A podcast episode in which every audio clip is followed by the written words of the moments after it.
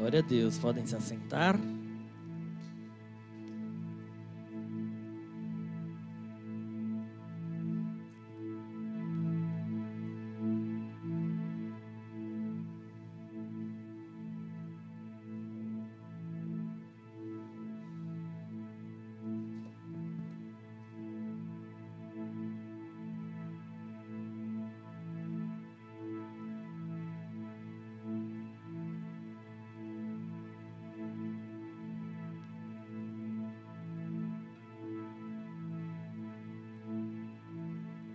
Boa noite, igreja. Paz do Senhor. Vamos orar? Se você puder curvar sua cabeça, fechar os teus olhos.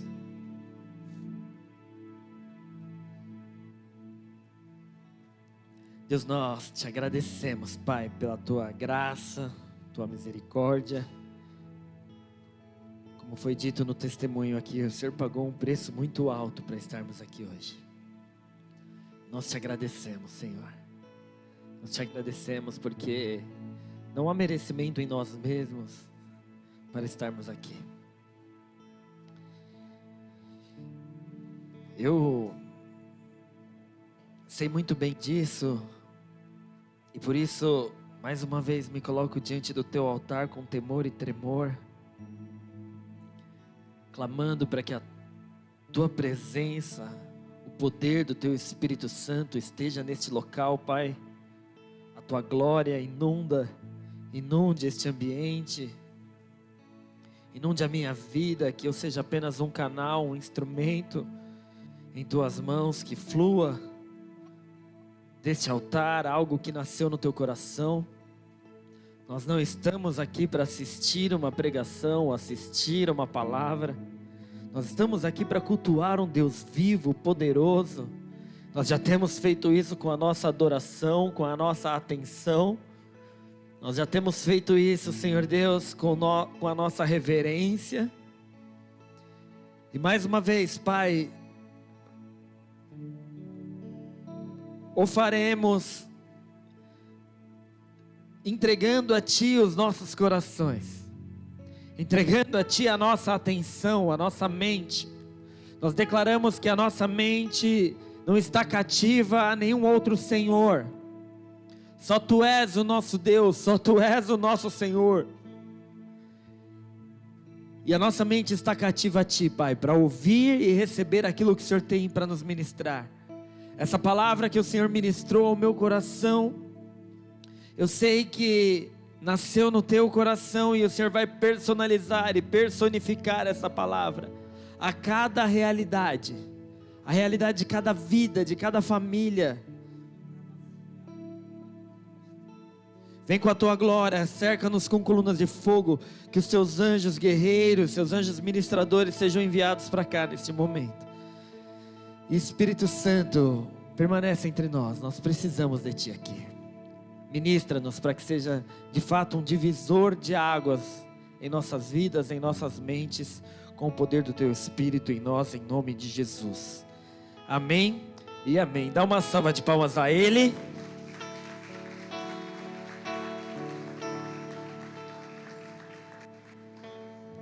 Queridos, há 15 dias atrás, no Dia das Mães, nós falamos, nós ministramos uma palavra sobre uma personagem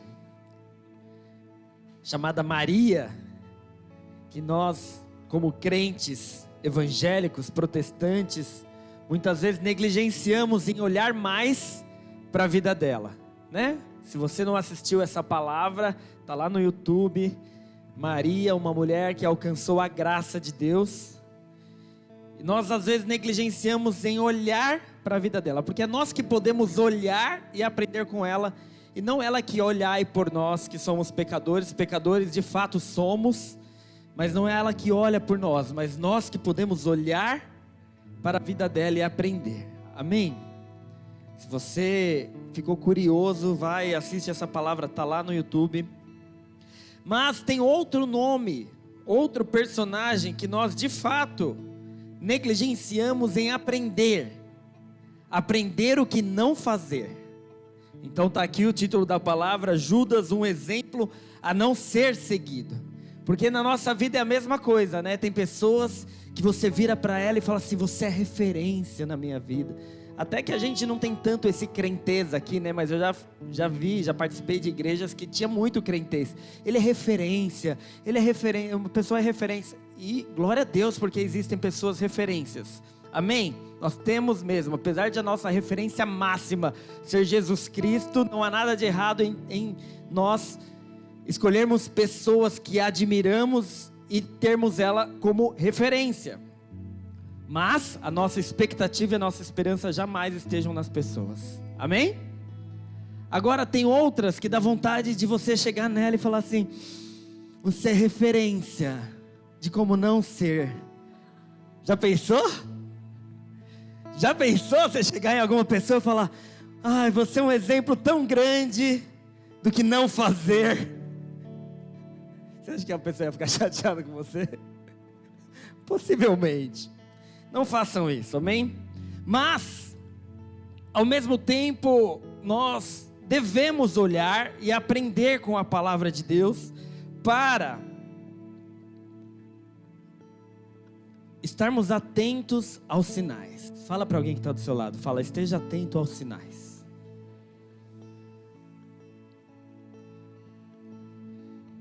Sabe, Jesus Cristo, ele Jesus Cristo, ele escolheu Judas. Por isso que em Mateus 22, versículo 14, fala: Muitos são chamados, mas poucos são escolhidos. E eu quero ler brevemente o contexto de quando ele escreveu isso, de quando Jesus falou isso e Mateus relatou, lá no capítulo 22, versículo 4. Se você quiser abrir comigo, se não, acompanha no telão, Mateus 22, versículo 4. E eu quero fazer menção a este a este trecho que eu já tentei explicar com exemplo de futebol, sabe? Que todo mundo vai ser escolhido, mas uns primeiro, os outros depois. De acordo com o que ela faz dentro de campo, né? Às vezes eu tenho orgulho em dizer que eu era um dos primeiros na escola. E agora, quando eu vou no futebol da galera da igreja, é só porque eu sou pastor. E na verdade eu chego e falo assim: eu que vou escolher. Contexto. Mateus 22, versículo 4.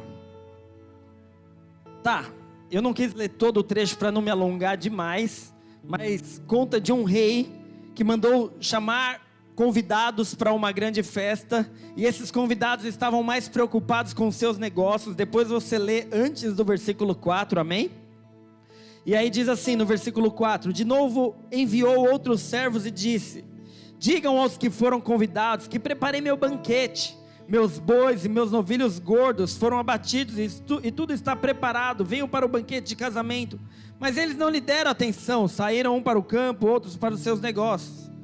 Os restantes, agarrando os seus servos, maltrataram-nos e os mataram. O rei ficou irado e, enviando o exército, destruiu aqueles assassinos e queimou a cidade deles. Jesus está contando essa parábola para fazer uma alusão com o reino espiritual, de que o próprio Jesus Cristo veio para convidar a todos, mas mataram ele. Vocês sabem do que eu estou falando, né? Então disse aos seus servos: O banquete de casamento está pronto, mas os meus convidados não eram dignos. Vão às esquinas e convidem para o banquete todos os que vocês encontrarem. Então o servo, os servos saíram para as ruas e reuniram todas as pessoas que puderam encontrar, gente boa e má, e a sala do banquete de casamento ficou cheia de convidados. Mas quando o rei entrou para ver os seus convidados, ah, espera, espera um pouquinho aqui. Eu, eu amo o Espírito Santo porque ele conecta os testemunhos com a palavra. Então, o Felipe falou aqui, né? Que segundo as estatísticas, nada de bom do que Deus tem feito na sua vida aconteceria, não é verdade? Mas é por causa disso. Jesus fala assim aos judeus: Eu vim para os meus, que eram judeus, mas os meus não o receberam. Então ele vai e procura todos aqueles que estão dispostos a participarem dessa festa. Amém? Jesus, ele veio para todos nós. Se você veio aqui pela primeira vez, ou se você já vem há tempo, Jesus está disposto a fazer um grande banquete para todos nós. Amém? E ele fala: reuniram todas as pessoas que puderam encontrar, gente boa, gente má, e a sala do banquete de casamento ficou cheia de convidados. Mas, quando o rei entrou para ver os convidados, notou ali um homem que não estava usando veste nupcial. Ele perguntou: Amigo, como você entrou aqui sem veste nupcial? O homem emudeceu. Então o rei disse aos que serviam: Amarrem-lhe as mãos e os pés, lancem para fora nas trevas. Ali haverá choro e ranger, ranger de dentes, pois muitos são chamados, mas poucos são escolhidos. É nesse contexto que este versículo é citado. Então, muitos foram chamados, saiu às esquinas, pegou ali as pessoas que estavam, gente boa e má, mas uma coisa era requerida, e qual era? Que as suas vestes fossem trocadas. E veste trocada tem a ver com arrependimento, sim ou não? A Bíblia fala que Jesus vai vir buscar uma noiva vestida de branco, pura. Amém? Então nós precisamos nos arrepender, nos arrepender dos nossos pecados. Ah, pastor, qualquer pecado, qualquer tipo de pecado, qualquer tipo de pessoa vai poder entrar nessa festa? Sim!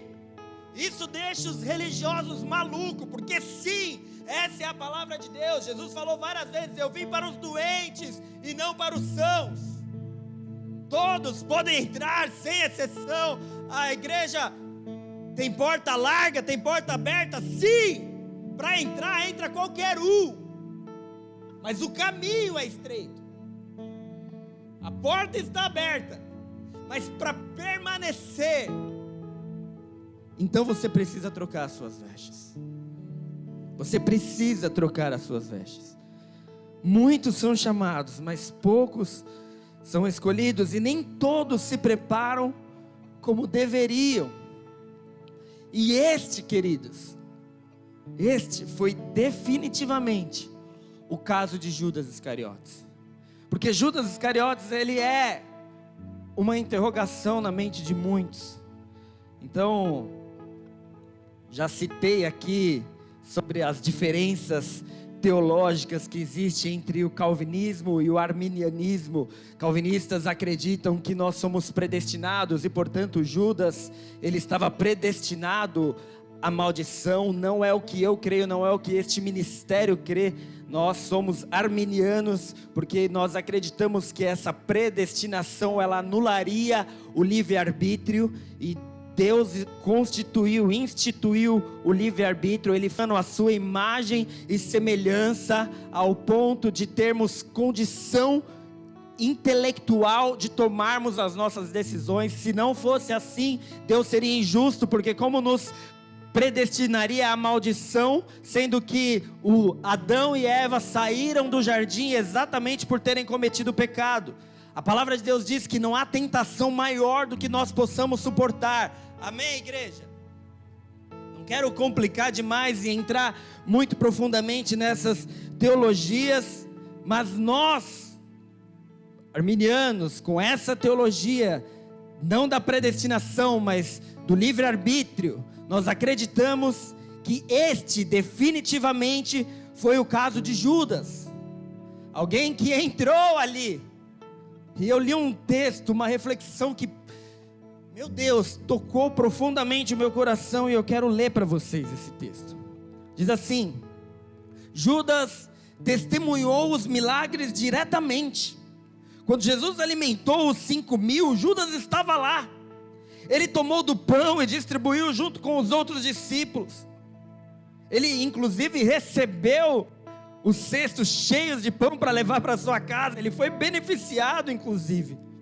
Quando Jesus acalmou a tempestade, Judas estava lá. E ele estava lá quando Jesus ressuscitou a Lázaro dentre os mortos. Você não pode ter evidência melhor para a fé do que Judas teve. Judas também ouviu todos os ensinamentos de Jesus. Ele ouviu o sermão do monte. Então ele sabia que existe um caminho estreito que leva à vida e um caminho largo que leva à destruição. Ele ouviu os avisos que Jesus deu aos fariseus. Então ele sabia que existe um inferno para ser evitado e um céu para ganhar. Ele ouviu a parábola do filho pródigo, então ele sabia que Deus está pronto para dar as boas-vindas e perdoar aqueles que desperdiçaram em muitos pecados. Com os próprios olhos, Judas viu a evidência mais clara. Com os próprios ouvidos, ele ouviu o melhor ensinamento. Com os próprios pés, ele seguiu o maior dos exemplos. E mesmo assim, este homem traiu Jesus. O coração humano está além do entendimento, é algo incompreensível sobre uma pessoa que abandona a fé que antes professava ter. Ele cita Jeremias 17, versículo 9, que diz: Enganoso é o coração mais do que todas as coisas, e perverso, quem o conhecerá? Queridos, Judas ele experimentou da companhia do nosso amado Mestre. Quantos de nós que não ouvimos, mas cremos? Quantos de nós que sentimos apenas, apenas não? Esse apenas não significa pouco, mas que sentiu a presença do Espírito Santo e já, já é apaixonado. Quantos de nós apenas com a palavra de Deus diz em Coríntios, lá onde fala sobre o amor, que hoje nós vemos apenas como um reflexo, mas um dia veremos face a face. Hoje é como um reflexo. Hoje você tem relapsos do amor de Cristo. Quando você olha para sua casa, igual eu falei que um dia eu sentado num almoço convencional de domingo, eu olhei para minha esposa e para minha filha em volta de uma mesa e falei: "Eu sou abençoado". Você percebe o cuidado de Deus em um livramento.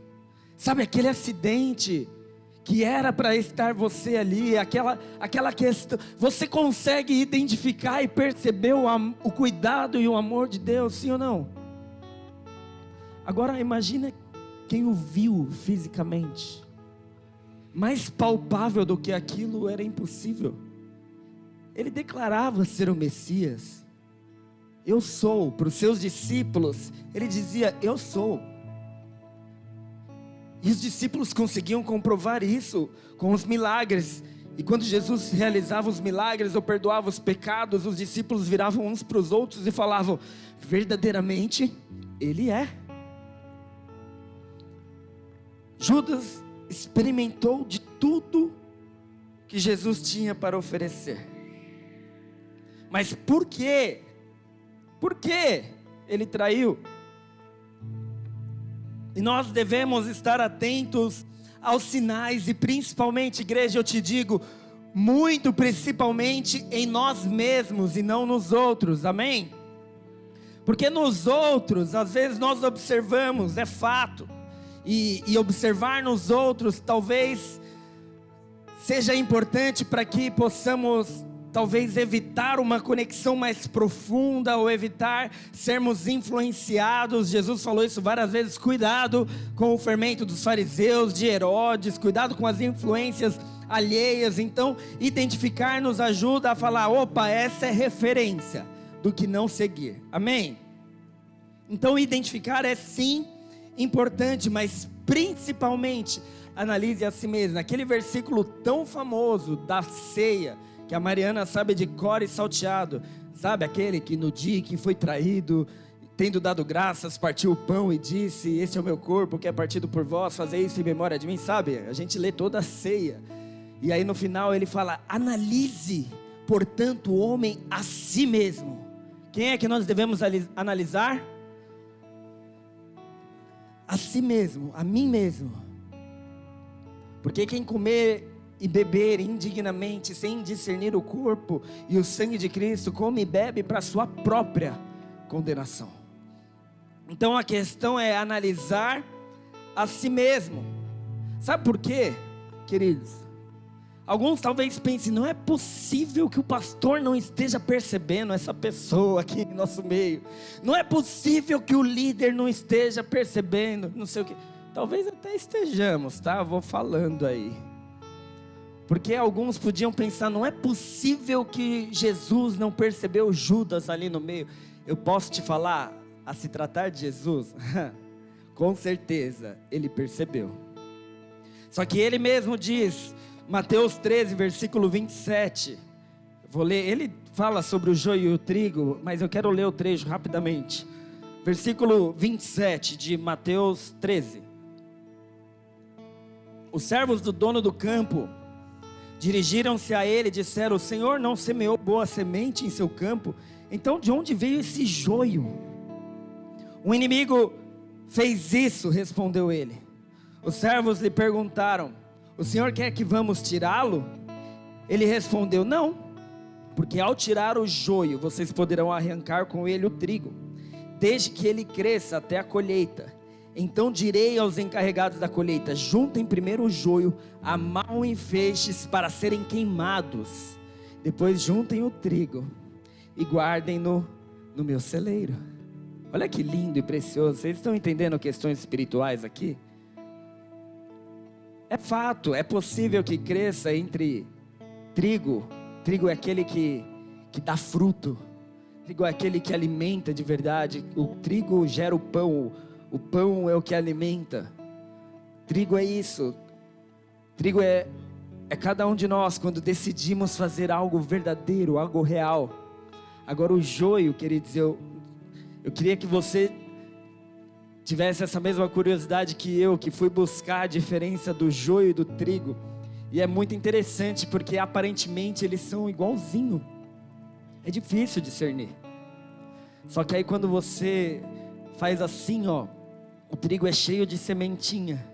E quando você faz assim com o, com o joio, ele esfarela tudo, porque é só palha. Quantos já ouviram seus pais ou avós falando assim? Isso aí é fogo de paia. Quem já ouviu isso? Então, Jesus, ele de fato sabia e ele reconheceu os sinais.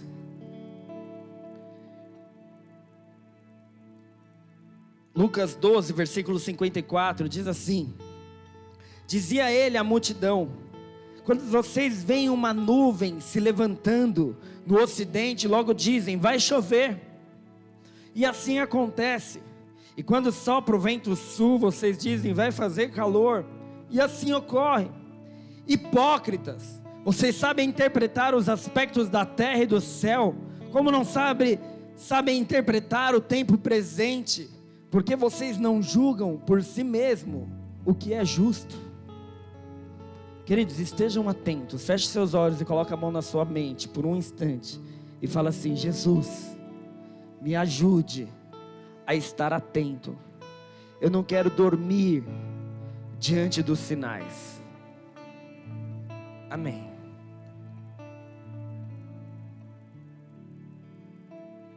Então eu vou citar para vocês aqui alguns dos sinais que Judas ele apresentou. E com isso nós podemos olhar para nós mesmos. Como eu disse, eventualmente sim, você vai perceber essa característica em alguém, mas desde que essa própria pessoa tenha a oportunidade de fazer essa autoanálise. Nós não viemos aqui para julgar ninguém, para acusar ninguém, para apontar o dedo para ninguém, porque nós cremos na palavra de Deus. E eu creio que 100% de nós que estamos aqui vamos colocar a mente em Cristo, na Sua palavra, os nossos corações depositados totalmente nele porque um dia o Senhor da colheita vai vir fazer a separação. Um dia isso vai acontecer e se não nós mesmos percebermos as raízes que nos leva para longe dele, teremos a mesma, o mesmo destino de Judas, mas não. Eu não quero ter o destino de Judas. E não quero que nenhum dos que estão aqui tenham o destino de Judas. Mas ainda que pequem e ainda que falhem, tenham o destino de Pedro, que se arrependeu de ter negado Jesus por três vezes, mas se tornou um apóstolo poderoso em suas mãos. Amém? Judas, estudiosos acreditavam o primeiro sinal. Estudiosos dizem que ele acreditava por suas ações, eles vão analisando as ações as falas de Judas e, e chegamos à conclusão que ele acreditava piamente que Jesus veio para libertar os judeus dos romanos. Então ele acreditava numa libertação física e natural, assim como alguns outros discípulos. Só que, mesmo entre os discípulos, o fermentinho ali, a, a influência, tanto que a gente vai ler um trecho que Judas fala uma frase em uma ocasião, em outra ocasião, outros discípulos falam a mesma frase. Por isso que nós temos que estar atentos aos sinais e repreender, como Jesus fez com o próprio discípulo, quando vem uma frase que não provinha de Deus, ele falou para Pedro: arreda-te, Satanás. Amém? Então, quando nós identificarmos frases que não fazem sentido, que a gente possa ah, falar: arreda-te, Satanás. Amém? Mas ele acreditava, ele tinha uma mente natural, então Queridos, tome cuidado, principalmente com você mesmo e com pessoas que têm sempre uma mente natural. É, é sempre aquilo ali, o que os meus olhos veem. Já falei, o ser humano tem tendência a se apegar nesse sentido da visão.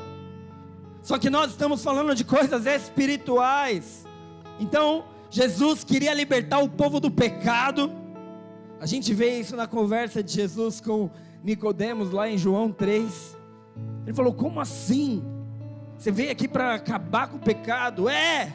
A minha libertação não é física, porque se o povo continuar pecando, por mais que eu livre vocês desse cativeiro momentâneo, daqui a pouco vocês se enfiarão em outro, em outro, em outro, como a história nos diz que aconteceu. Amém? O povo tinha sido levado cativo para a Babilônia, por quê? Por causa do pecado. Jeremias falou isso. Mas agora Deus permite que eles voltem para a terra deles, e daqui a pouco Roma prende eles novamente, porque o problema não é o, o governo físico. Por isso que você não pode, ah, porque esse governo, isso ou aquilo, e querer fazer justiça social como se o problema estivesse no governo, em algo que é físico, mas não está. Não está. Jesus veio para nos libertar do pecado. E quando nós nos libertamos do pecado e deixamos de fazer o que é errado, feliz é a nação cujo Deus é o Senhor. Aí há felicidade, aí há plenitude. Que lutemos com as armas certas, igreja, amém? Então, quais são os sinais a mente natural, quando queremos que as coisas aconteçam do nosso jeito, nós acreditamos que o que pensamos é o certo, mesmo quando a Bíblia diz que não, mesmo quando Jesus diz que não. Jesus disse que ele morreria, ele falou abertamente aos discípulos: Eu vou morrer, como alguém que diz abertamente que vai morrer. Poderia estar pensando em salvar fisicamente, então tem gente que vem para a igreja e fala: não, porque se eu for para a igreja e ele não me der uma casa, ele não me der um carro, ele não me der um emprego melhor para desfrutar com a minha família, se ele não fizer isso, se ele não fizer aquilo, e começa a colocar cheques em Deus, não cheque de, de cheque, cheque de cheque, entendeu? check de evidências assim, ó, check. Coloca, começa a colocar critérios para servir a Deus. Ah, porque se Deus fizer isso, se Deus fizer isso, se Deus fizer isso, coloca Deus contra a parede. Quem é Deus? É Ele ou é você? Hã? Então, eu quero que você conecte tudo que Judas viu tudo que Judas teve de oportunidades, e tudo que ele poderia ser permanecendo em Cristo, e tudo que ele acabou sendo, por conta do que ele deixou a sua mente fazer com ele. Dá para entender? A gente, de maneira não tão profunda, mas a gente tem tido as mesmas oportunidades que Judas de ouvir os ensinamentos. Você está aqui hoje, você está ouvindo essa palavra. Então, cuidado com esse pensamento de colocar Deus contra a parede. Amém? Então, o fato, o primeiro ponto que eu coloquei aqui, o primeiro sinal, está conectado diretamente com o segundo, porque o fato de ele ter uma mente natural fazia com que ele exercia funções naturais, e somente isso. Então a Bíblia fala claramente que ele era o tesoureiro, e para Jesus ter colocado ele como tesoureiro e todo mundo ter aceitado isso na boa,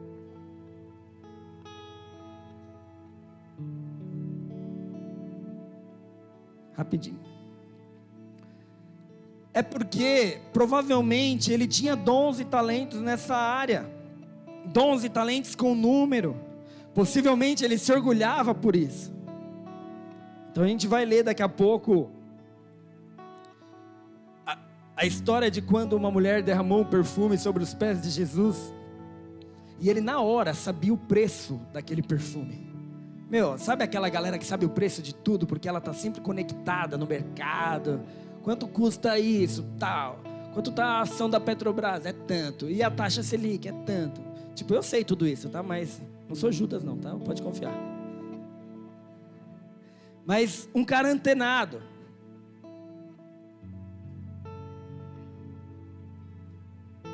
E aí, possivelmente ele se orgulhava disso. E não tem problema nenhum em você buscar o conhecimento técnico.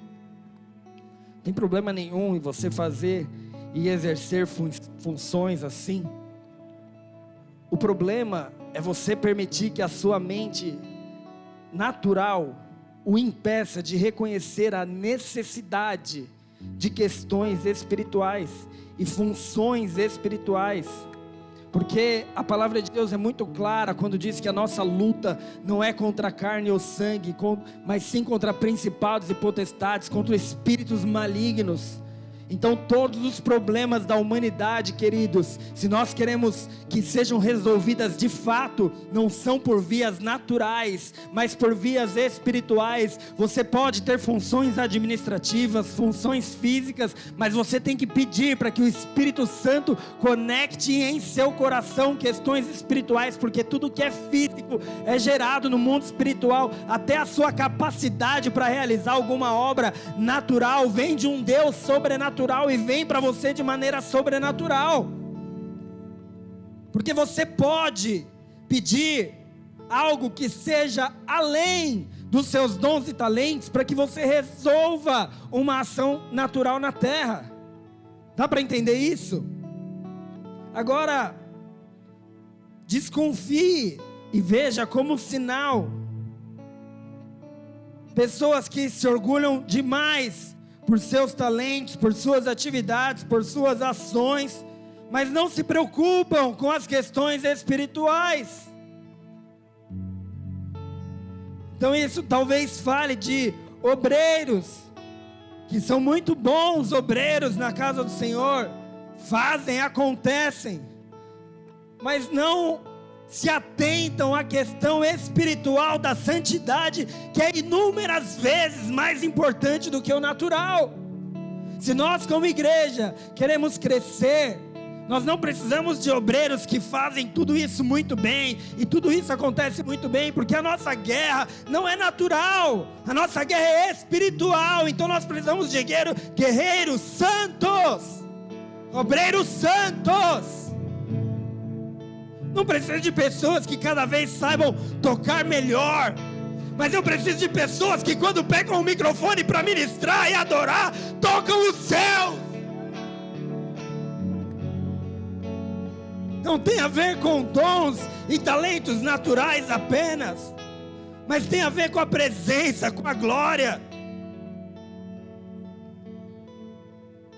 Judas dava de ombro para essas coisas. Dava de ombro.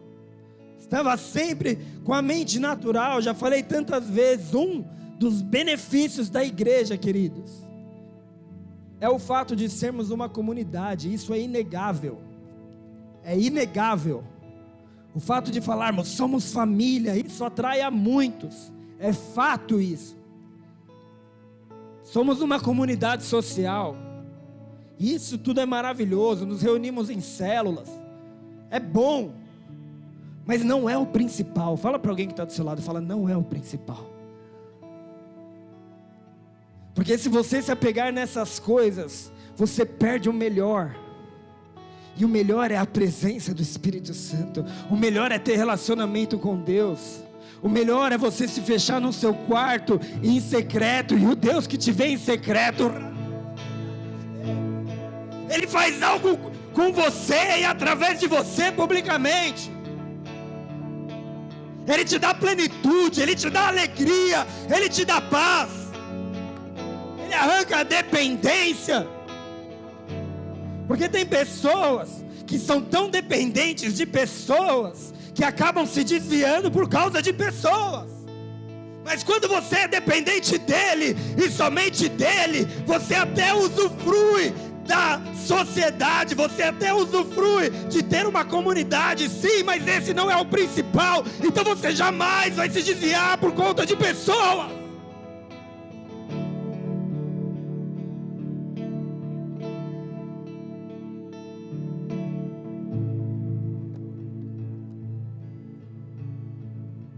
questões espirituais, queridos. Se preocupem com essas coisas. Vocês estão numa igreja. Fala comigo, fala, igreja. Não é um clube social. Quem gosta de clube social? De pizza? Nós estamos numa igreja. Amém? Santidade é importante. O mais importante. Dá para entender isso? Seu trabalho, a função que você exerce, seus dons e talentos. Amém. A gente vai curtir, tá bom? Vai ser bacaninha. Mas se não tiver santidade, não rola não. Amém, igreja? Outra característica, outro sinal, e esse é forte. Judas era invejoso egoísta, avarento, mentiroso e hipócrita. Vou repetir. Ele era invejoso, egoísta, avarento, mentiroso e hipócrita. Essas coisas, esses adjetivos parecem algumas vezes ser sinônimos, mas cada um tem a sua particularidade. O invejoso é, aquilo, é aquele que não consegue se alegrar com a alegria do outro. Que fala, deveria estar acontecendo comigo e não com ele. Dá para entender?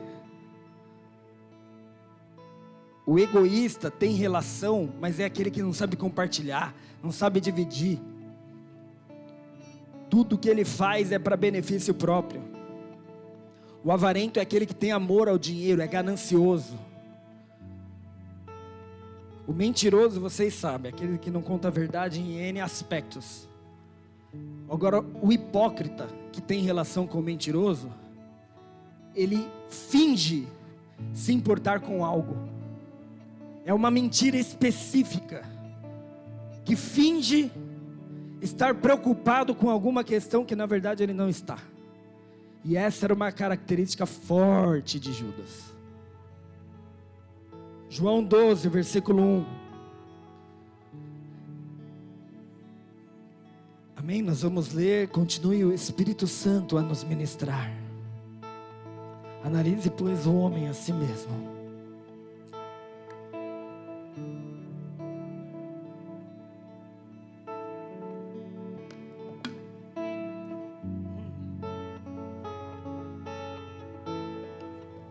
João 12, versículo 1.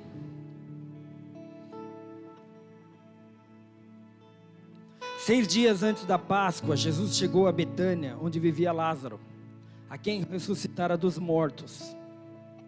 Ali prepararam um jantar para Jesus. Marta servia Lázaro. Marta servia, enquanto Lázaro estava à mesa com ele. Então Maria pegou um frasco de nardo puro, que era um perfume caro, derramou sobre os pés de Jesus e o enxugou com os seus cabelos. E a casa encheu-se com a fragrância do perfume. Mas um dos seus discípulos, Judas Iscariotes, que mais tarde iria traí-lo, fez uma objeção.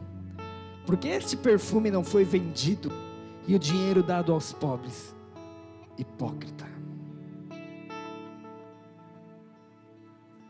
Seriam 300 denários. Queridos, e algumas Bíblias têm o significado de 300 denários. Cada denário era o trabalho de um dia de um trabalhador braçal.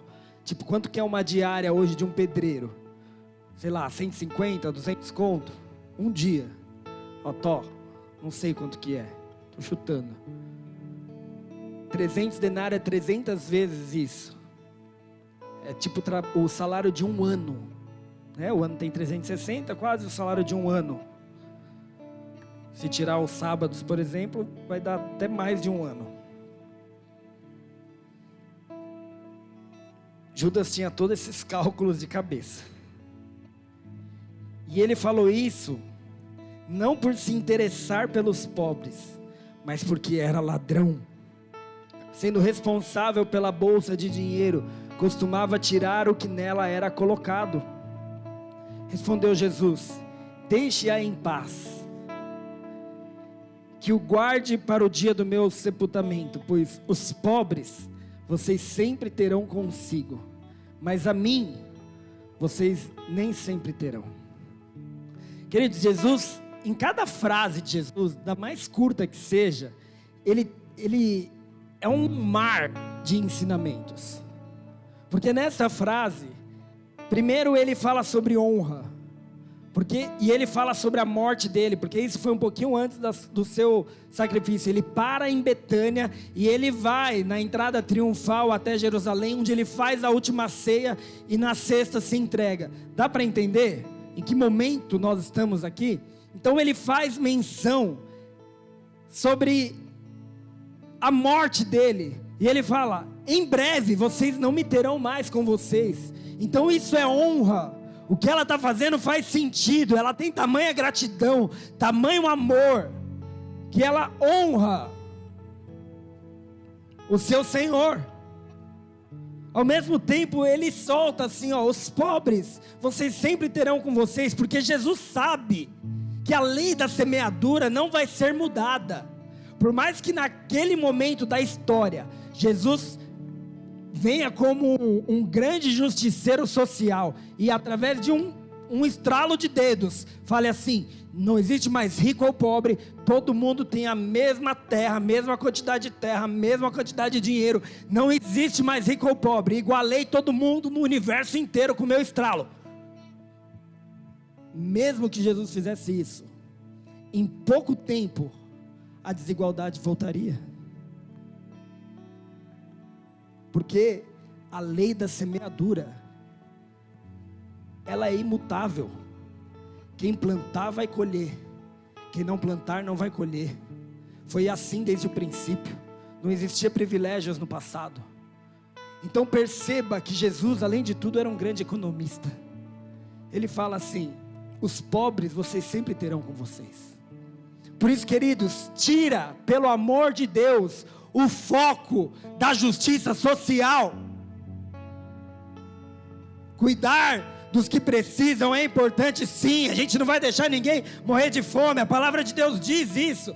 Mas quando você levar a palavra, leva e dá o alimento também. Não despeça ele faminto. A palavra de Deus diz isso. Abriga os desabrigados. Co cobre os, os que passam frio. Sim. Por isso que a gente tem obra social nessa casa e vamos continuar tendo. E glória a Deus por aqueles que têm esse coração. Mas pelo amor de Deus, santidade, espiritualidade, é muito mais importante plantar semente, se reerguer, se levantar, saber quem você é para Deus e falar: eu não vou depender dos outros, eu vou fazer a minha parte.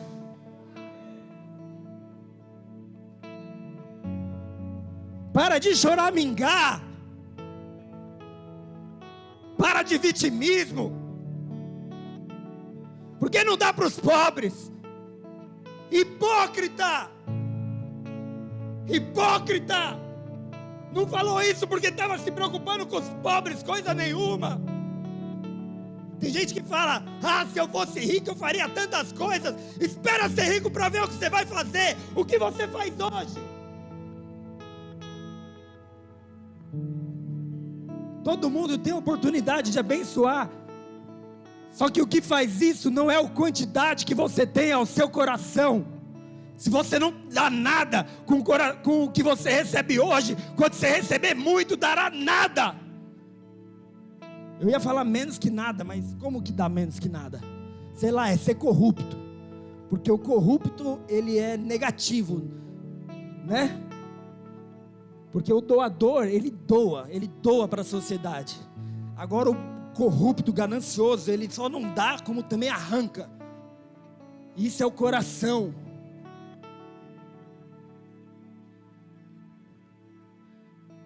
Ele era hipócrita. Quantas pessoas com esse viés socialista, comunista que nós temos recebido por tantos e tantos anos, esse vitimismo mentiroso dos nossos corações que nos impedem de dar os nossos próprios passos com as nossas pernas, agradecendo a Deus pelo que Ele fez por nós, pela saúde que Ele nos deu e a capacidade que temos de produzir.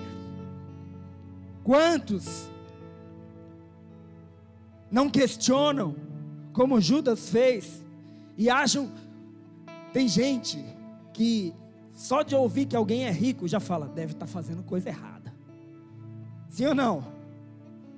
Deve estar tá fazendo coisa, não é possível. Eu tinha um amigo, eu tinha um amigo que a gente foi convidado para uma festa de bacana. Aí a gente entrou num, num condomínio top de Arujá. Top, condomínio top. Na hora que a gente entrou, esse nosso amigo, ele olhava as casas, ele, Fabinho, para o carro. Eu, por quê? Ele, mano, eu vou tocar a campainha e perguntar o que, que esse cara faz. Mano, não é possível, como que ele tem uma casa dessa? O que, que ele faz da vida? Às vezes, são gerações de trabalho, porque herança é bíblico. Só que a gente está tão desacostumado com o que a palavra de Deus diz, na profundidade, que a gente tem raiva até de quem recebeu herança. E se você vê projetos de leis de partidos de extrema esquerda, eles querem taxar a herança a 80%. Tipo assim, se a pessoa não, não, não batalhou para receber, mesmo que o pai dela tenha batalhado, ela não merece receber. Então, tipo assim, o pai, o avô trabalhou e tal e deixou para o filho, eles querem na hora que esse cara morreu dar um imposto de 80% sobre a herança, a pessoa ficar só com 20 e o resto ir para o governo. É justo isso? Só que tem gente que acha que é justo. É isso que é o socialismo, o comunismo. Vamos deixar tudo comum, mas Jesus fala: os pobres vocês sempre terão entre vocês.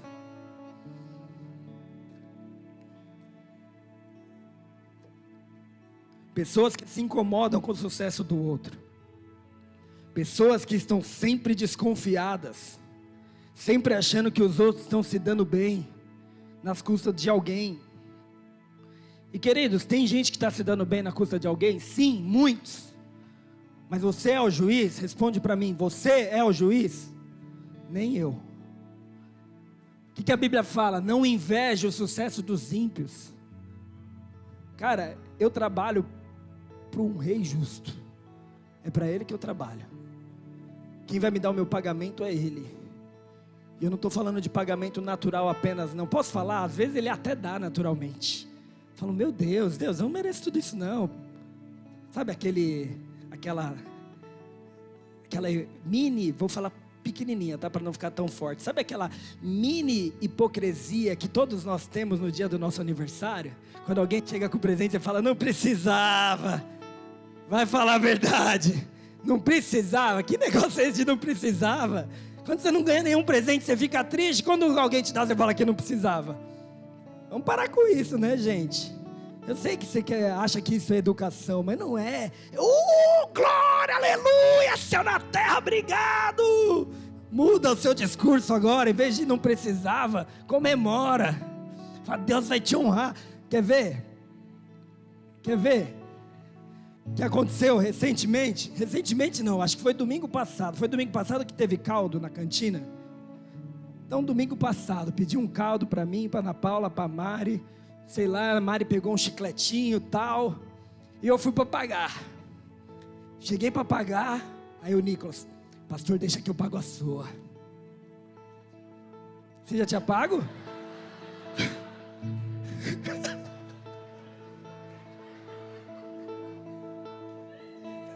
Cantina pode devolver. E aí, agora, devolve para a pastora ou para o Nicolas?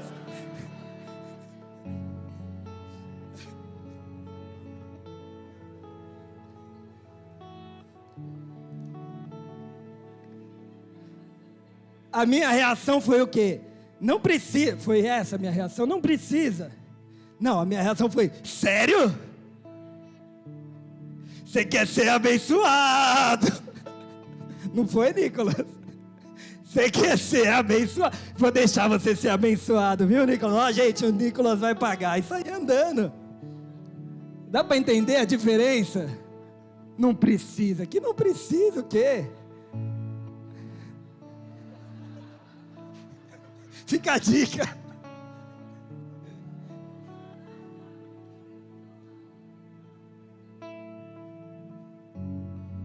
Pastora mandou avisar que a gente está com saldo na cantina.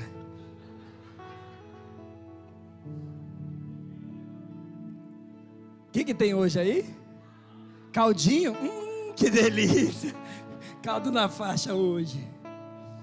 Caldo na faixa para mim, tá? Só vocês saberem. Para não ficar mal entendido aqui o negócio com saldo. Não conseguem ver o sucesso dos outros que já começam a desconfiar. Não conseguem se alegrar. Queridos, combate esse pensamento, pelo amor de Deus. Combata esse pensamento. Sabe, eu estou um tempinho off do Instagram. E aí eu estou tendo que fazer cura, porque um amigo meu, mó amigão, a gente foi aniversário dele esses dias. Eu falei assim: Caramba, então, você viu? Eu tô fora do Instagram. Aí ele: Sério? Eu achei que ia ser o contrário. Falou: Por que, que você saiu do Instagram? Sabe assim? Cara, se você sair do Instagram, ninguém vai perceber, tá bom? Fica a dica. É tanta gente que as pessoas seguem que elas nem dão. Mas enfim, o meu, minha questão não era essa.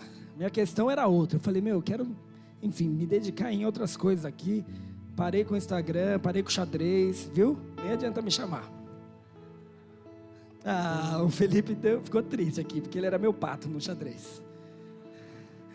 Tava crescendo, né? Mas tava difícil ganhar do pastorzão.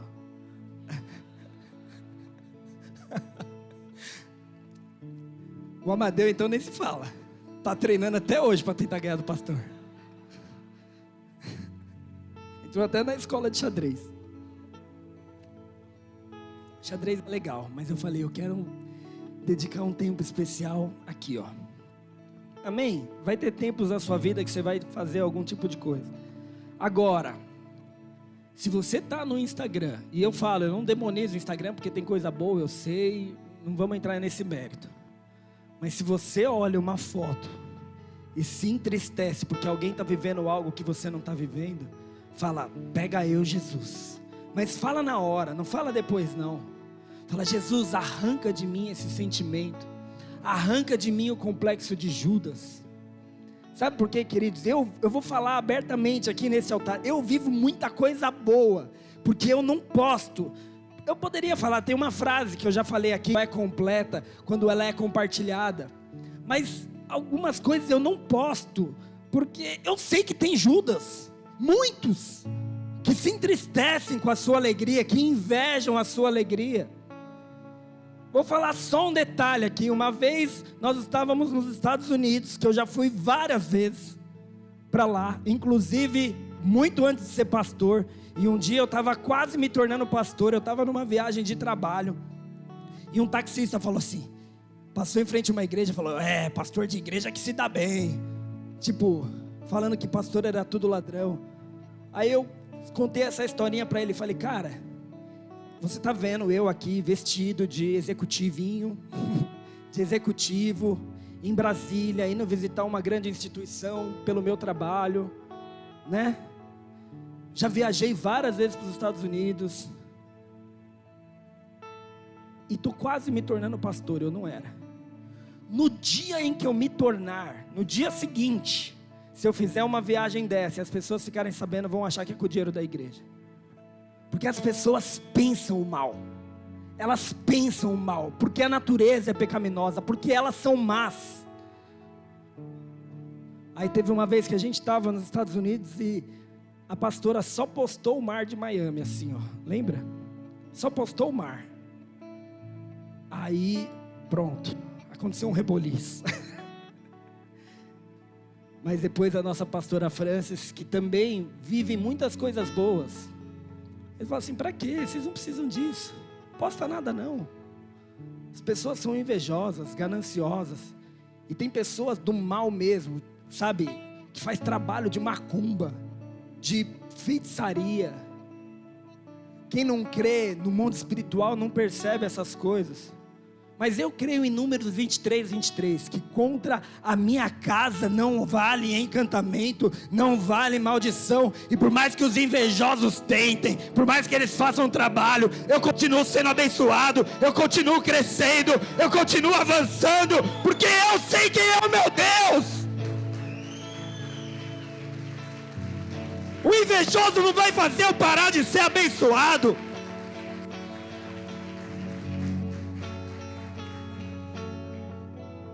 Agora, quem tem o coração doador, queridos, é completamente o oposto. Mas é completamente o oposto. É do tipo que eu fico pensando quando é aniversário do meu pastor, o que dá para um cara boy? Eu fico querendo, pedindo revelação de Deus. Deus, o que eu dou para o Marcinho, que ele se alegre, porque ele tem tudo, mas eu quero abençoar ele ao ponto de ele se sentir honrado. Dá para entender a diferença de mentalidade? Você querer honrar não tem a ver com o que a pessoa precisa, tem a ver com honra. Oi? E ele veio, sabe que aquela marca é cara, não é barato. A gente deu uma camisa da Tommy para ele. Eu falei, meu, não é possível, camisa da Tommy ele não vai negar. E aí ele vem aqui na igreja e fala: vocês me deram essa camiseta tal. Camisa.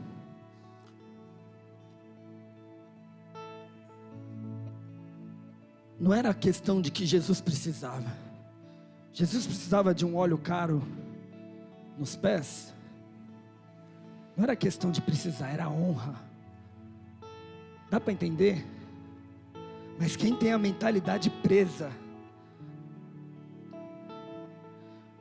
como eu falei, tem gente que acha que todo rico não é bom. A Bíblia conta, e eu já preguei aqui recentemente, sobre Boaz, que era um cara de boas. Que a Bíblia fala exatamente assim: ele era rico e generoso. Ah, Deus, faz de mim rico e generoso. Você pode falar isso? Alguns levantaram as duas mãos para o alto. Agora, faz de mim rico e generoso.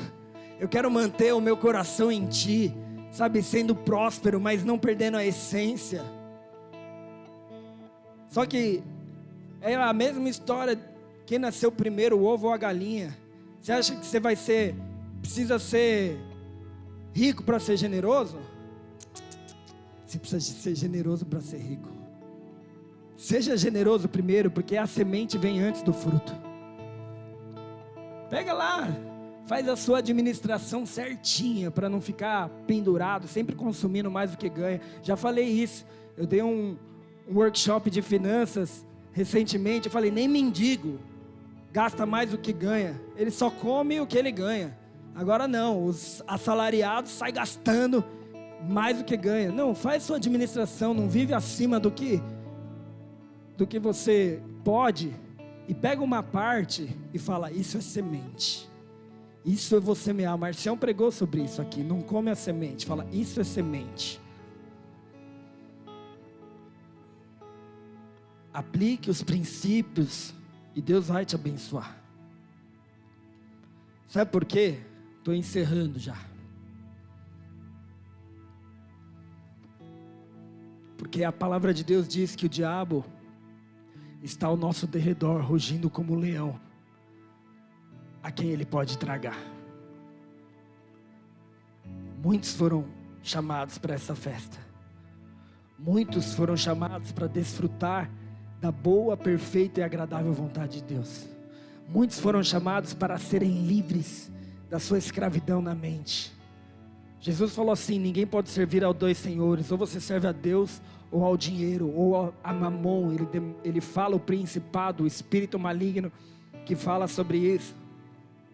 Cuidado. O diabo havia induzido Judas Iscariotes a trair Jesus, mas não foi de uma hora para outra, foi porque todos esses sinais foram dados.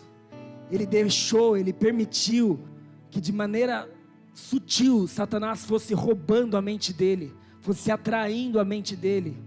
Pensamento natural, mente natural, desejos das coisas deste mundo, hipocrisia, roubo. Tudo isso foi conduzindo ele para longe de Deus e a brecha foi dada. Quantos estão entendendo? Dizem amém. João 13, versículo 2. Estava sendo servido o jantar e o diabo havia induzido Judas Iscariotes, filho de Simão, a trair Jesus. E lá no versículo 27, João 13, versículo 27.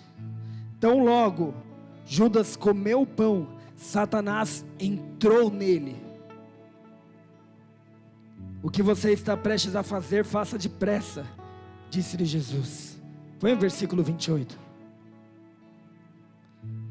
Mas ninguém à mesa entendeu porque ele disse: Visto que Jesus era o encarregado do dinheiro, alguns pensaram que Jesus estava lhe dizendo que comprasse o necessário para a festa ou que desse algo aos pobres. Queridos, presta atenção numa coisa. Jesus, Judas, aliás, estava numa sala com Jesus, no andar superior, com os doze ou seja, ele estava entre os doze mais próximos de Jesus. E nesse momento, a Bíblia conta que Satanás entrou nele. Então não tem essa de que se está na igreja está tudo bem. Não. Estando na igreja, Satanás pode entrar na sua vida, dependendo daquilo que você tem alimentado na sua mente. Satanás entrou nele. E Jesus em outras ocasiões, né? Não lemos aqui agora, mas Pedro, ele falou: Algum de vocês vai me trair. Pedro pergunta para João: Ei, pergunta para ele quem é. E João, que sempre estava ali reclinado em Jesus, fala: E aí, Jesus, quem é? Aí João sabia que não era dele, ele era fiel. Falou: Aquele que ia entregar o pão. Aí ele molha o pão e entrega para Judas. Então João e Pedro já estavam ligados quem era. Quando fala aqui que os outros não entenderam, eram os outros que estavam distante de Jesus. Judas, ele sai, e ele podia de fato ser uma pessoa genuína que saiu para comprar coisas para festa ou para dar algum recurso aos pobres. Ele era estava com a sacola de dinheiro ali. Se ele realmente fosse verdadeiro naquilo que ele falou lá atrás, ele poderia aproveitar outras oportunidades, mas não ele foi procurar os fariseus para vender o mestre dele por 30 moedas de prata. Tão miserável, tão miserável, que as 30 moedas de prata não valia o frasco de perfume que aquela mulher derramou nos pés de Jesus. Enquanto uma mulher derrama um perfume caro nos seus pés só pelo prazer de honrar e ver aquela fragrância no ambiente que o amado está. O outro vende por 30 moedas de prata. Eu quero ler mais um texto e a gente encerra.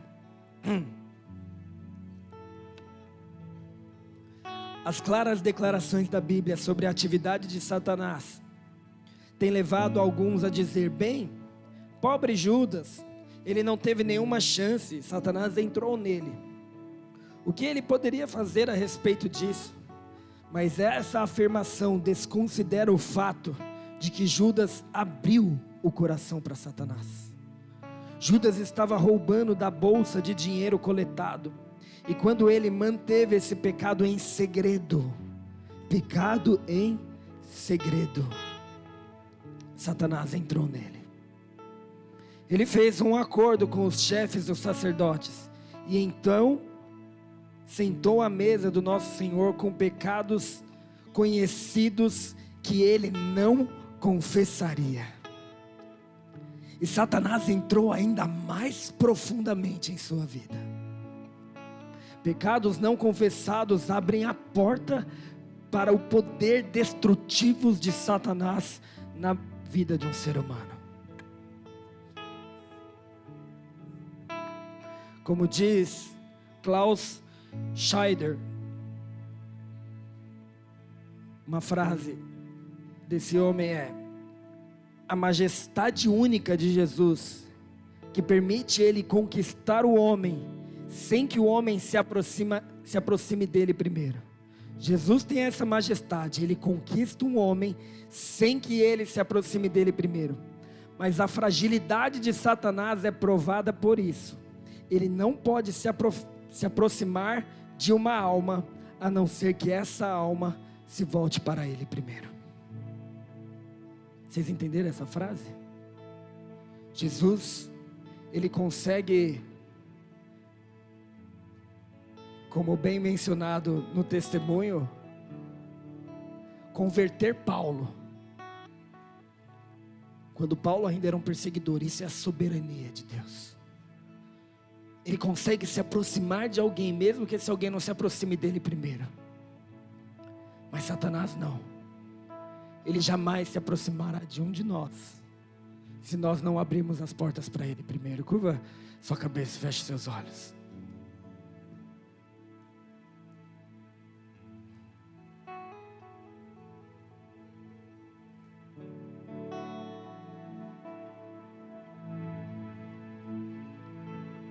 Judas, um exemplo a não ser seguido. Queridos, essas influências são tão sutis, tão sutis. Detalhes precisam ser observados. Como eu disse, às vezes você vai observar esses detalhes na vida de alguém, sim, porque a própria Bíblia diz que pelos frutos vocês conhecem a árvore. Infelizmente. Mas todos nós que estamos aqui temos a oportunidade de nos, de nos arrependermos diante do Senhor. Pedir perdão pelos nossos pecados e falar: Eu não quero ter o fim de Judas. E eu não citei aqui.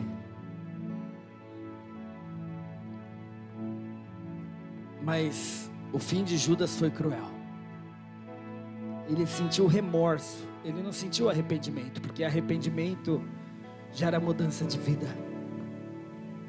Quando ele recebeu aquelas 30 moedas de prata e depois percebe tudo o que acontece com Jesus, Satanás veio cobrar o sangue. E Satanás é aquele que te faz pecar, mas depois te acusa ao ponto de você não suportar.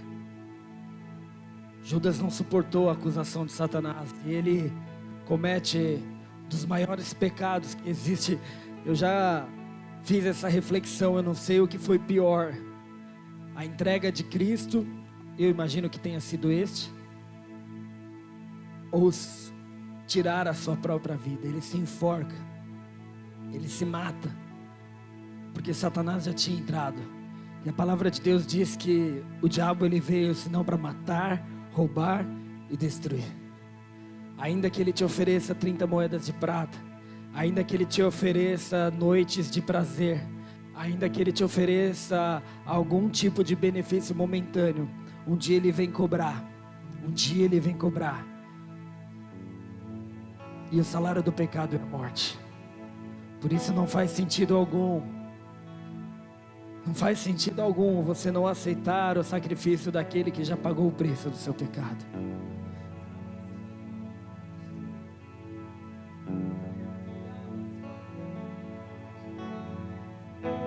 Ele se entregou por mim e por você. Porque ele porque Deus amou o mundo de tal maneira que deu o seu único filho, seu único filho, Jesus Cristo, para que todo aquele que nele crê não pereça, mas tenha a vida eterna. Ele morreu na cruz por mim e por você. Ele se entregou por mim e por você.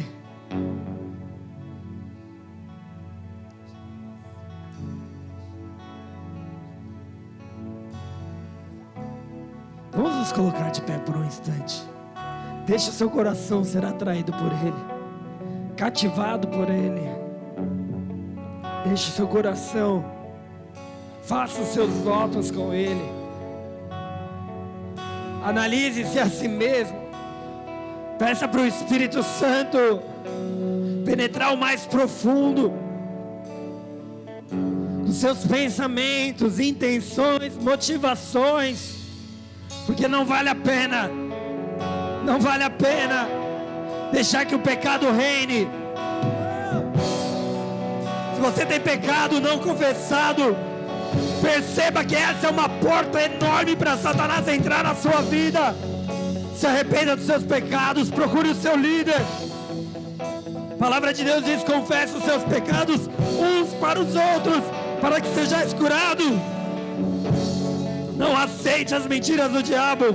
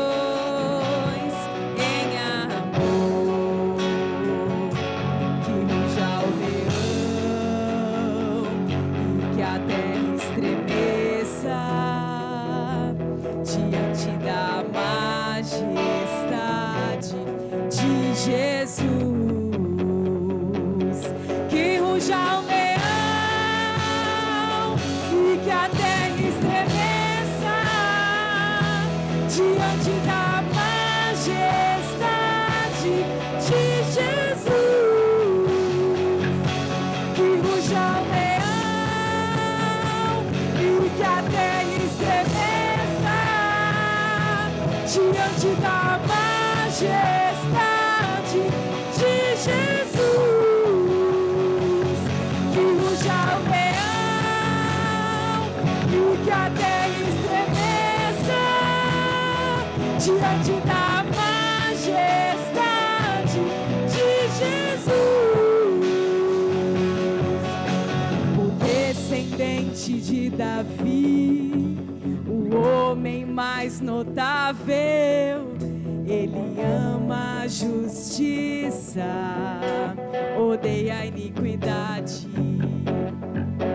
O descendente de Davi, o homem mais notável, ele ama a justiça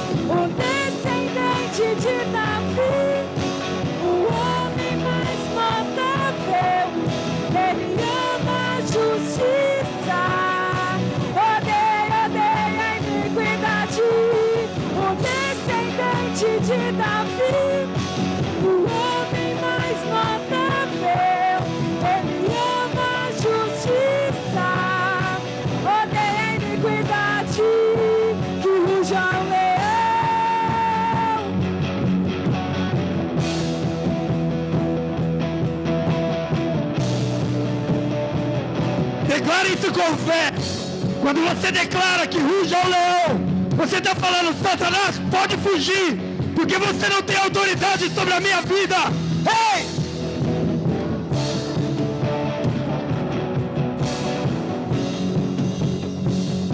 Que ruja ao leão.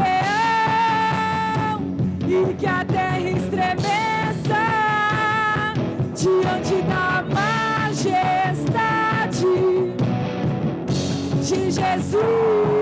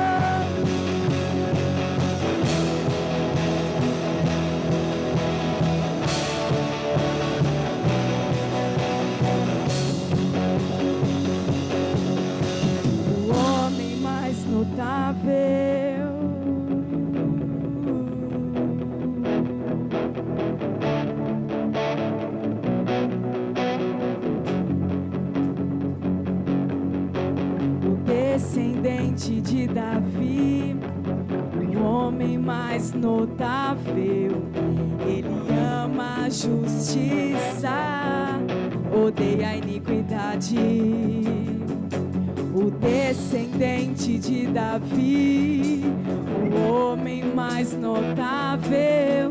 Ele ama a justiça.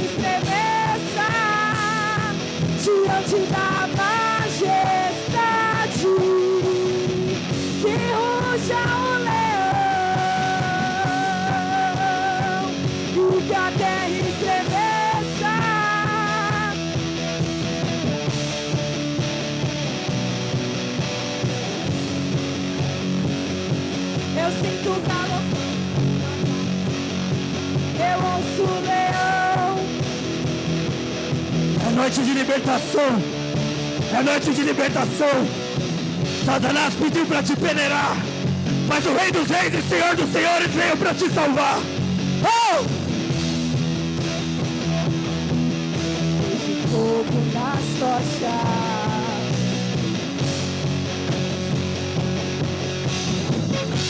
Cavalos, eu ouço o leão rugir. Vejo fogo nas. Aqui é uma igreja que avança. Aqui é uma igreja que avança e não retrocede. Dos cavalos, eu ouço o leão rugir. Vejo fogo nas tochas. Levanta sua mão profeticamente, como segurando uma tocha. Oh! Par dos cavalos. Cadê o exército de Jesus Cristo? Marchando com ele avante. Eu sou do time de Jesus. Eu não luto ao contrário. Eu sinto galopar dos cavalos. Eu ouço o leão rugirem no fogo das tochas, marchando pra guerra.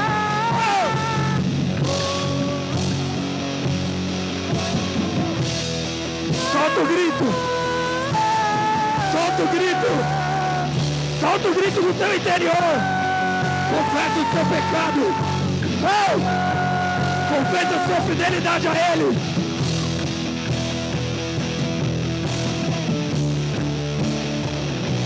Só as vozes. Só as vozes, vai.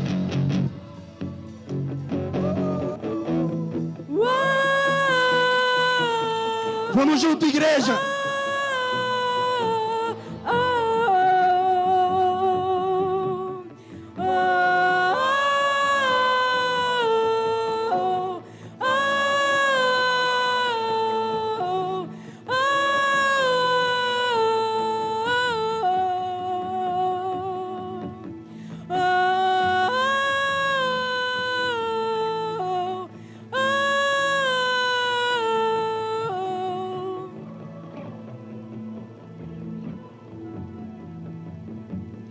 Sinto o galopar dos cavalos, eu ouço o leão rugir, vejo o fogo das tochas marchando pra guerra. Eu sinto o galopar dos cavalos.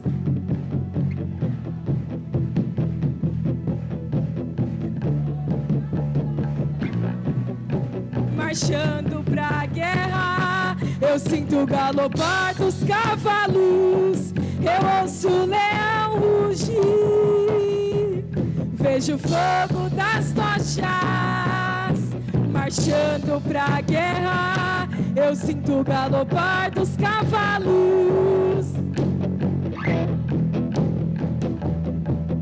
Vejo o fogo das tochas.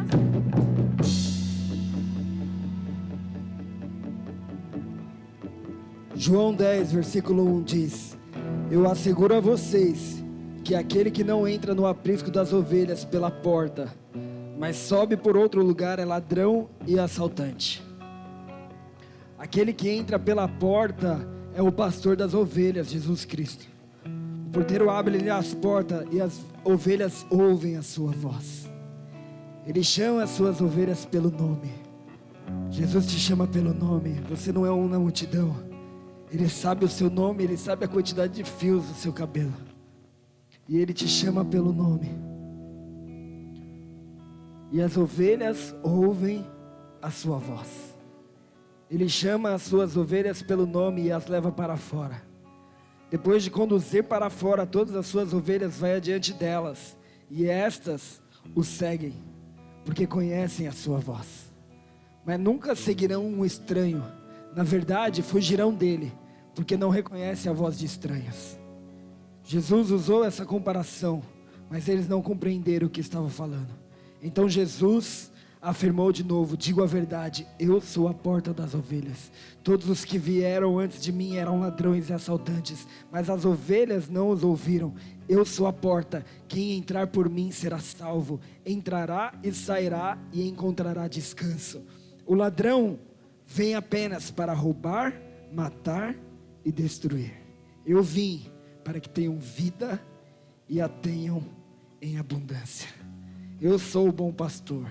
E o bom pastor dá a sua vida pelas ovelhas. Fecha seus olhos e curva sua cabeça por mais um instante. Ele é o bom pastor.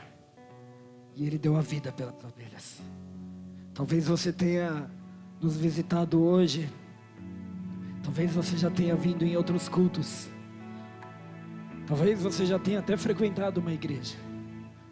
Mas se você nunca abriu o seu coração verdadeiramente para esse Jesus Cristo, se você ainda tinha questionamentos, sabe como Judas se deixava levar pelas mentiras do diabo na sua mente, mas hoje, não, foi as, não foram as minhas palavras, mas hoje o Espírito Santo tocou no seu coração, e o Espírito Santo de Deus te trouxe a revelação de que Jesus Cristo deu a vida por você, e por isso Ele é digno da sua fidelidade.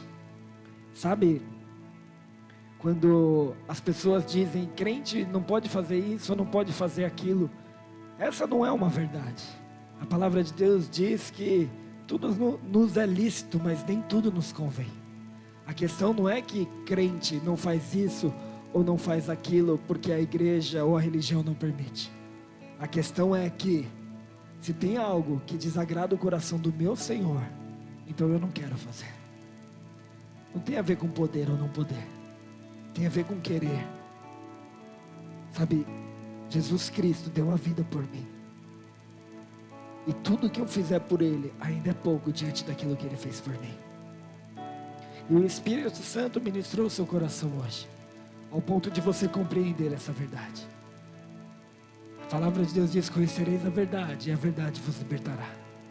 Se você deseja viver essa vida abundante, essa vida plena que Ele veio para nos dar, então eu queria te fazer um convite. Todos estão de cabeça baixa, olhos fechados. Mas eu queria te convidar a levantar sua mão direita no seu lugar. Pode levantar sem constrangimento. Glória a Deus, é isso. É isso, é você e Ele. É uma experiência pessoal. É uma experiência pessoal. Pode levantar sua mão direita bem alto. Como quem diz: Eu te desejo, Jesus Cristo. Eu te desejo em minha vida para sempre. Eu desejo viver por ti e para ti.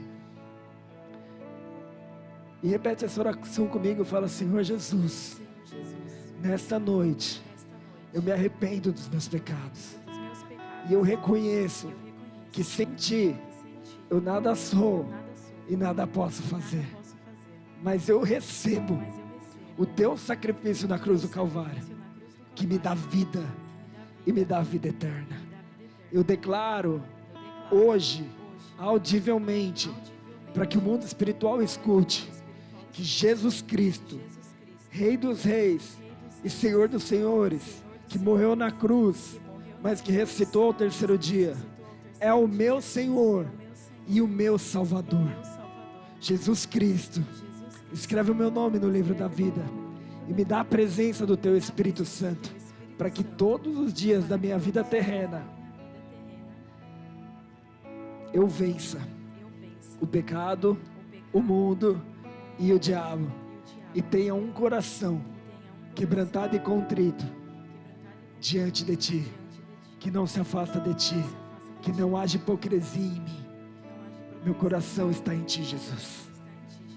Em Teu nome eu oro. Amém e amém. Dá uma salva de palmas a Jesus.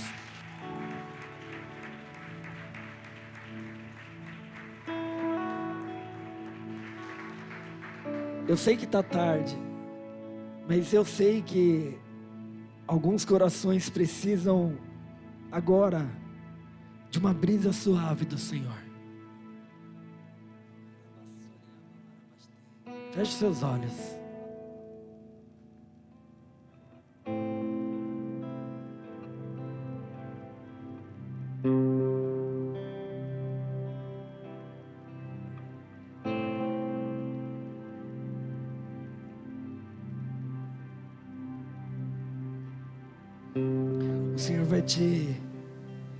De volta ao lugar da essência da adoração.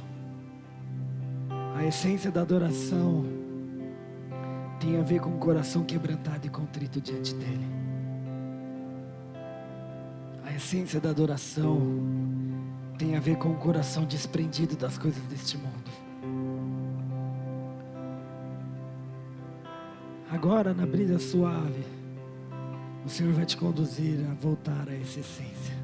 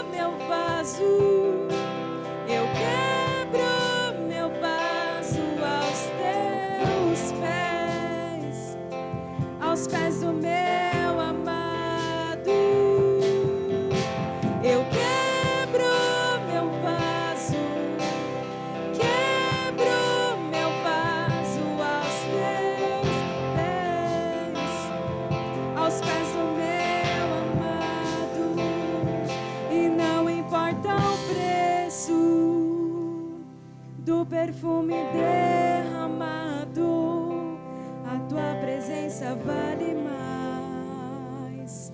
A tua presença vale mais.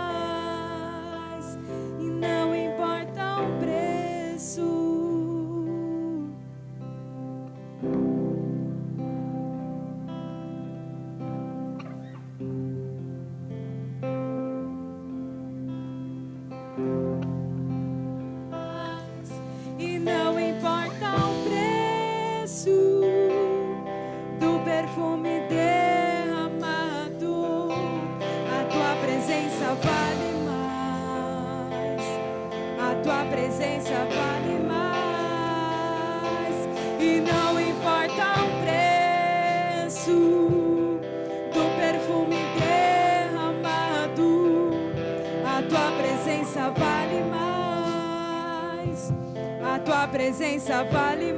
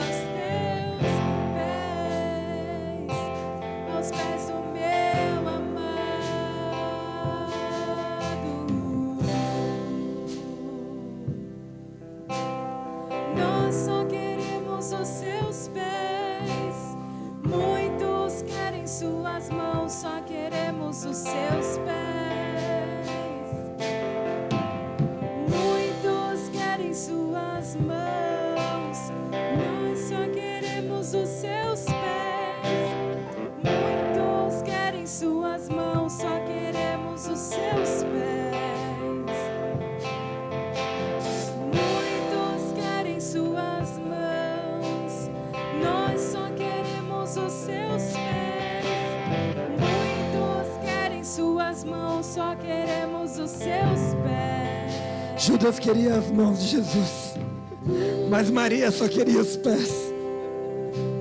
Ela só queria os pés.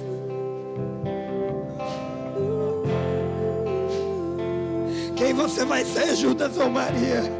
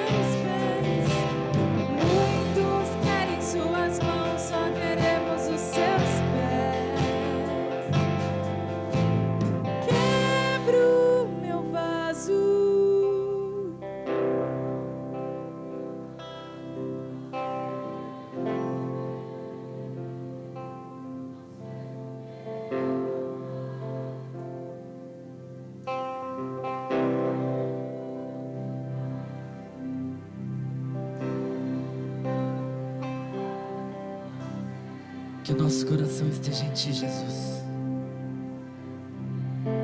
Que as nossas mentes pertençam a Ti, Jesus. Nós nos entregamos totalmente a Ti, Jesus. Nos lançamos diante do Teu altar, aos Seus pés. Só Tu és digno de toda honra, toda glória, todo louvor e toda adoração.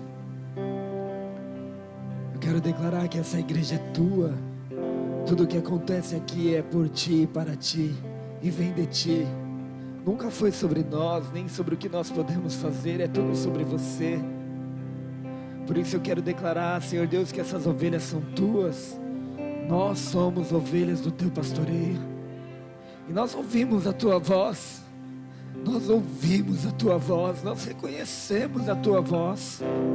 Eu quero declarar como pastor dessa igreja constituído por ti, Senhor Deus, que todos nós jamais ouviremos a voz de estranhos. Eu quero declarar em nome de Jesus e quero interceder por estes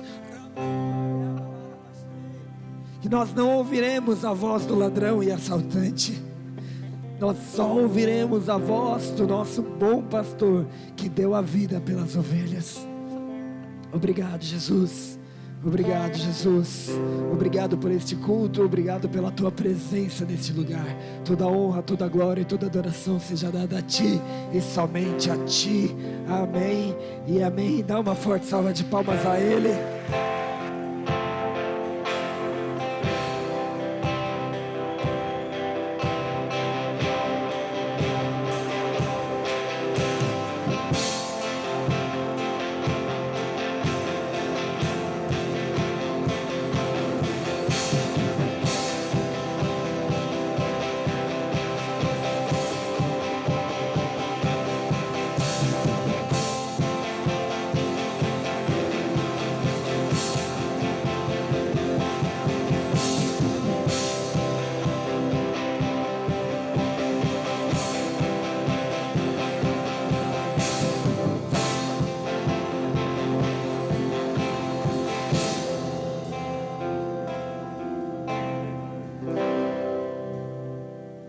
Glória a Deus. Pode acender as luzes.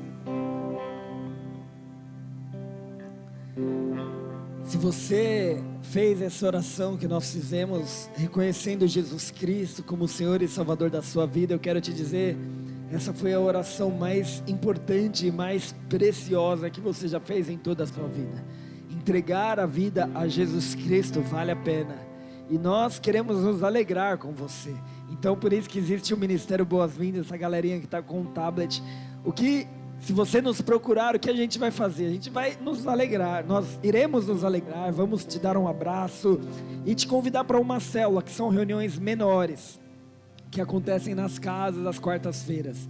A gente não tem uma equipe de telemarketing que fica ligando para quem deixa o nome aqui, pode ficar tranquilo, mas nós queremos ter essa oportunidade de te conhecer e mais, se você crê no mundo espiritual, como nós falamos aqui em coisas espirituais, então vai lá e deixe seu nome. Por quê? Porque o nosso ministério de intercessão, ele ora pela sua vida e pela sua família. Quando você faz isso, a gente ora especificamente por você e pela tua casa.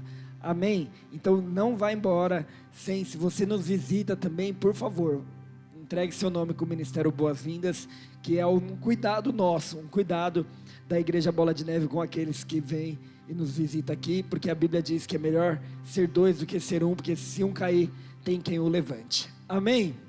Obrigado, boas-vindas.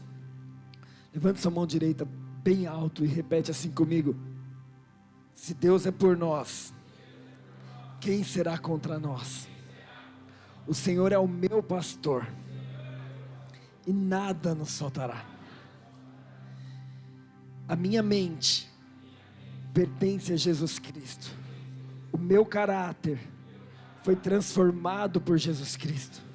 E eu tenho a presença do Espírito Santo que vai me conduzir a ter um coração arrependido e jamais, jamais seguir os, os exemplos de Judas. Muito pelo contrário, serei fiel ao meu Senhor.